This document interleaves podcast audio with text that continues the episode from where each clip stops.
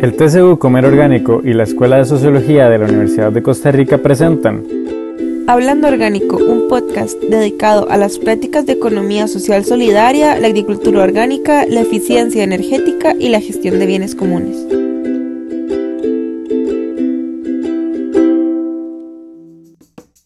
Bienvenidas y bienvenidos a un episodio más de Hablando Orgánico. El día de hoy les acompañamos Adriana Rosales y Johan Stolz les recordamos que pueden escucharnos por medio de Spotify y encontrar el enlace de acceso en el Facebook del TCU Comer Orgánico UCR. En el episodio de hoy hablaremos con Álvaro del proyecto La Feria CR. Esta iniciativa digital se presenta como una alternativa que apoya el comercio local y la economía social solidaria. Entre otras cosas hablaremos de cómo nace el proyecto y las formas de trabajo dentro del mismo. Placer tenerte en nuestro podcast, Álvaro. Eh, contarnos un poco de cómo nace la iniciativa de la Feria CR eh, y quiénes han participado del proyecto. Muchas gracias por invitarnos al espacio. Bueno, mi nombre es Álvaro Segura. Em, la iniciativa de la feria.cr nace del proyecto del Hackerspace hace ya más de cuatro o cinco años. Esto sucede ya que un grupo de personas y yo veíamos la necesidad de, bueno, o teníamos la necesidad más bien, o queríamos eh, adquirir productos y saber de dónde vienen estos productos. Em, inicialmente estábamos eh, solo eh, tomando en cuenta la, la parte alimenticia, entonces empezamos a buscar plataformas nosotros desde, desde un punto de vista técnico, ¿verdad? Sin conocer realmente el, el trasfondo de los agricultores o, tener muy poco conocimiento. Entonces no podríamos decir que, que, éramos expertos ni somos expertos. Solo teníamos un cierto conocimiento técnico y entonces empezamos a buscar eh, alternativas, eh, opciones técnicas para solucionar el problema. Nos dimos cuenta que no existían y que se estaba formando una, eh, que estaba en unas etapas eh, muy iniciales, que se llama, se llama Open Food Network, que viene de una fundación que se crea en Australia, que se llama Open Food Foundation, y decidimos empezar a experimentar con esta plataforma. Em, inicialmente em, éramos un grupo de personas, bueno, del Hackerspace, bastante grande. En ese momento lo que hicimos fue tratar de hacer una instalación para Costa Rica, todas las, em, todas las diferentes, o todos los diferentes intentos que hicimos, encontramos eh, algunos problemas técnicos y por otro lado, al mismo tiempo, para hacer una instalación de Costa Rica se ocupaba hacer la internacionalización. O sea, eh, cambiarlo al idioma eh, español y mejor con las palabras de Costa Rica. El idioma español no estaba completo en ese momento, entonces empezamos la traducción. Muchas personas del Hackerspace nos ayudaron con, con eso. Y ahí quedó. Realmente no, no, no terminamos de, de hacer la instalación. Hace, bueno, al inicio de la pandemia, eh, nos damos cuenta que que hay una necesidad, o sea, nos dicen, eh, bueno, es que hay productores que no pueden hacer llegar sus alimentos, se les están poniendo malos y hay, hay un montón de, de, personas tratando de consumir, pero no, no, no tenían idea de dónde, dónde consumir los productos. Entonces dijimos, eh, en ese momento estábamos Kevin Moraga, Manuel Delgado y Josué Salas, estábamos hablando sobre el tema y dijimos, bueno, hay que, hay que ponerla a funcionar, esté, esté como esté sin, sin tratar de llegar a una perfección. Y eso fue lo que hicimos. Eh, la pusimos a funcionar y desde ese momento ha estado eh, funcionando. Eh, bueno, tuvimos una interrupción por ahí, que tuvimos un problema técnico y empezamos a tratar de, de buscar personas que, que, se agregaran a la plataforma. O sea, esta, esta podría decirse que es la segunda iteración o tal vez la tercera. Álvaro, desde tu punto de vista, ¿cuáles necesidades han surgido desde que el proyecto salió a la luz y de qué manera las han ido cubriendo? Bueno, hemos tenido necesidades desde varios puntos o desde, sí, desde, desde varios ángulos, podría decirse. hemos tenido necesidades técnicas. Eh, bueno, eh, la plataforma necesita una infraestructura. Esa infraestructura, nosotros como parte del Hackerspace, Kevin, Manuel y yo la hemos estado manteniendo, y Josué, la hemos estado manteniendo, pero desde un punto de vista técnico. Con lo técnico no hacemos nada realmente. O sea, la idea es que sea una plataforma para personas. Entonces, hemos tenido necesidades técnicas o, problemas técnicos que, hemos ido solucionando, eh, en especial, bueno, investigando mucho, tratar de apegarnos a, la, a, la, fundación, es software libre, entonces hay un canal donde nos comunicamos con, con los, los otros integrantes de otros países, de otras instancias, y nos ayudan a resolver problemas técnicos y de la misma manera nosotros ayudamos a resolver problemas técnicos de otras de otras organizaciones. Eh, entonces, ese podría ser uno de los eh, las necesidades que han surgido y cómo las hemos ido eh, solucionando. Otro tal vez el más importante es la creación de organizaciones, organizaciones o hubs. hubs es la palabra que utilizan en, inglés, que es su base, y organizaciones es como la, la, más general, que es la única que nos ha servido para utilizar en, en español. ¿A qué me refiero con esto? Em, la feria lo que busca es que, o Open Food Network lo que busca es que em, el productor o productora pueda poner su producto a disposición de un cliente final. En este paso podrían haber intermediarios, podrían haber también eh, sistemas de envío o sea, hay, hay toda una, una, cadena para que este producto llegue, ¿verdad? Al, al, consumidor final, a la consumidora. Entonces, em, la idea no es eliminar esos, esos intermediarios, sino que dar una transparencia. Entre esos están los hubs o las tiendas. Un hub es un, una organización que se contacta con uno o más em, productores y productoras o productoras y pone a disposición los productos como si fuera un intermediario, pero respetando siempre a, em, todas las partes de la cadena. Entonces, em, uno de los retos más grandes que hemos tenido también ha sido la, promoción de, las entregas, em, que, que los hubs que se crean, que han sido pocos realmente y además han sido como como que intermitentes. Hemos tenido un hub que se crea eh, súper bien, se pone en contacto con, con productores y productoras, eh, junta, eh, crea su tienda y de pronto por alguna razón, necesidad o algún, algún algo personal, lo, lo, tienen que, que, cerrar. En este momento se está creando un, un grupo de, de productoras y productores en, en, la zona sur, por el lado de Puerto Jiménez, que parece estar bastante grande. Eh, lo está creando con una cooperativa eh, que se llama Cooperativa Los Higuerones. Entonces, eh, sí, el, reto más grande posiblemente ha sido este, que, que la, la, creación de, de hubs. Y creemos hasta cierto punto que mm, la dificultad más grande es que las personas están acostumbradas a un e-commerce, eh, o sea, una, una, una, una, plataforma para comprar en Internet y quieren o, andan buscando muchas veces una plataforma para comprar en Internet eh, de una manera como muy simple que no da visibilidad a, a lo que hay detrás y la feria no permite eso. Entonces, en Open Food Network o la feria, uno tiene que, el, no puede vender un producto que no tiene un, productor o productor asignado. Este, este producto, les voy a dar un ejemplo. Eh, podría existir un, bueno, teníamos el caso de, de, de, Nosara, que fue un caso de éxitos muy bueno, pero lastimosamente lo, lo, tuvieron que cerrar. Pero les voy a dar un ejemplo del caso de Nosara. Digamos que en, se llamaba Danosara Network.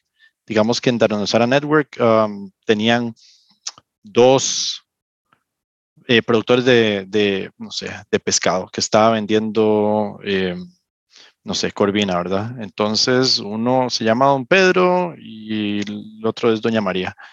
digamos que son personas nada más, pero podrían tener el nombre de su empresa. Si uno entraba a Danosara Network, estos son nombres ficticios, pero es para dar el ejemplo, le salían los dos productos y uno podía, al comprar, uno tiene que seleccionar de quién quiere comprar el, el, pescado, bueno, la corvina en este caso. No es simplemente que uno compra corvina y no sabe de quién viene.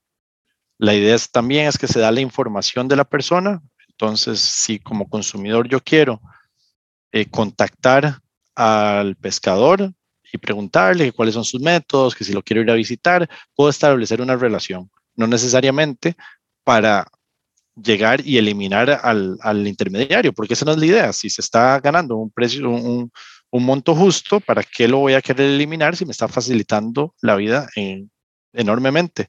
Sino para simplemente conocer qué es, qué es lo que está pasando. Si hay pesca responsable y este tipo de cosas, ¿verdad? Bueno, ya contestaste un par de preguntas que teníamos también en esta respuesta, entonces está buenísimo. Creo que sí podemos hacer la que sigue, que sería más o menos cuál ha sido la respuesta de los usuarios y los beneficios que tal vez has podido ver con ellos y ellas de la página. Claro. Eh, bueno, la respuesta ha sido eh, un poco diferente dependiendo del caso. Sin un hub eh, es difícil que que se vendan los productos. Es muy difícil que los productores tengan una variedad tan grande de productos que puedan convertirse en, una sola tienda donde yo voy a encontrar todo lo que necesito. Cualquier otro comprador o alguna compradora va a, necesitar, va a encontrar eh, lo, que necesita. Entonces, em, la respuesta es, es, ha sido muy, muy variada realmente.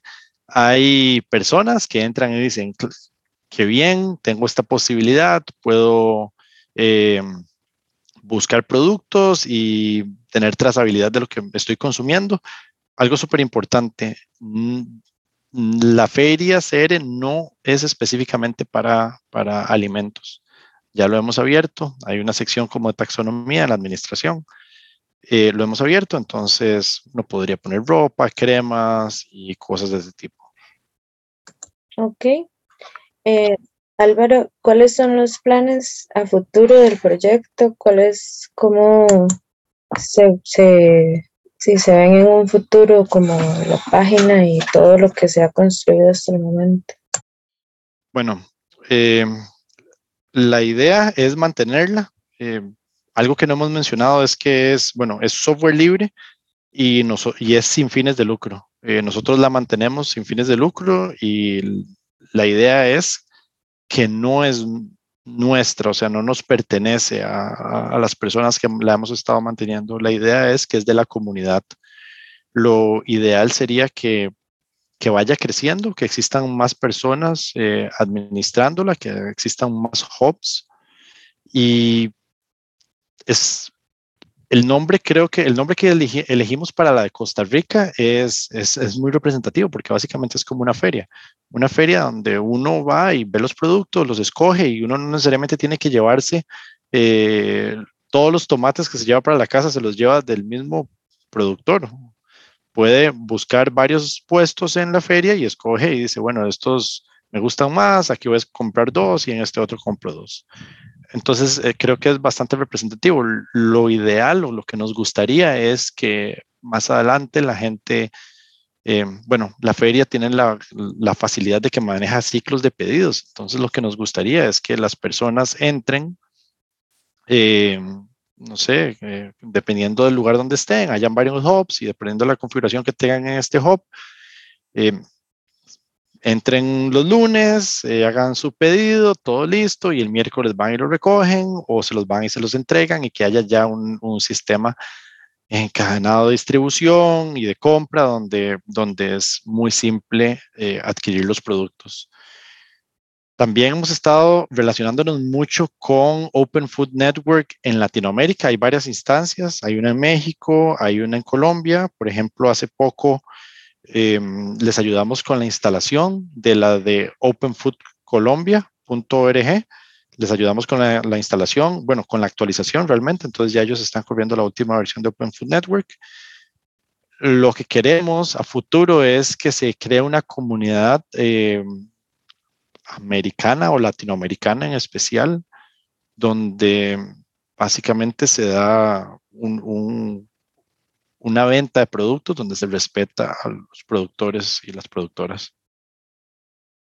Ahora que estábamos hablando este, de estas redes de comercio alternativas eh, eh, en Latinoamérica, ¿verdad? Y esta búsqueda eh, por nuevas opciones de tal vez economía social solidaria em, y estas alternativas, valga la redundancia, contanos un poco la importancia que tienen frente a los grandes conglomerados del comercio alimenticio y las dinámicas este, a las que tal vez estamos acostumbrados en las economías tradicionales? Eh, bueno, realmente no es como que tenemos algún, algún problema con, con, con los conglomerados que existen en este momento. Eh, a mí no me gusta utilizarlos y cada persona es libre de elegir su, su forma de hacer las compras. A mí eh, me gusta que, me gusta saber de dónde vienen los, los productos que estoy consumiendo y me gusta saber que las personas que, pasaron, eh, que participaron en esa, en, esa cadena de distribución o producción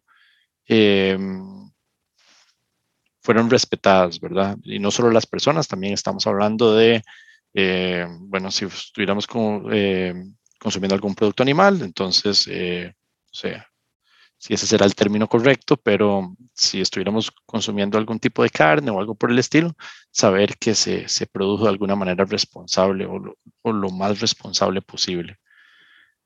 Entonces, em, creo que em, sí estamos muy acostumbrados, como mencionaba anteriormente, a, este sistema que existe ya donde, donde uno entra a una página y elige un producto lo más rápido posible, porque simplemente el mundo se mueve muy rápido, entonces uno elige un producto lo más rápido posible sin importarle eh, qué es lo que está pasando detrás, ¿verdad? O sea, estamos acostumbrados a que la carne viene en una bandeja de estereofón y nadie piensa que, que eso fue un, un animal eh, anteriormente y nadie se siente mal por cuánto se desperdició de ese animal. No sabemos si la tasa de aprovechamiento de ese animal fue de un 20%. Y viene una bandeja de estereofón y me siento bien cuando me lo como y nadie está considerando ese tipo de cosas. No estamos considerando ese, ese tipo de cosas tampoco al comprar productos vegetales.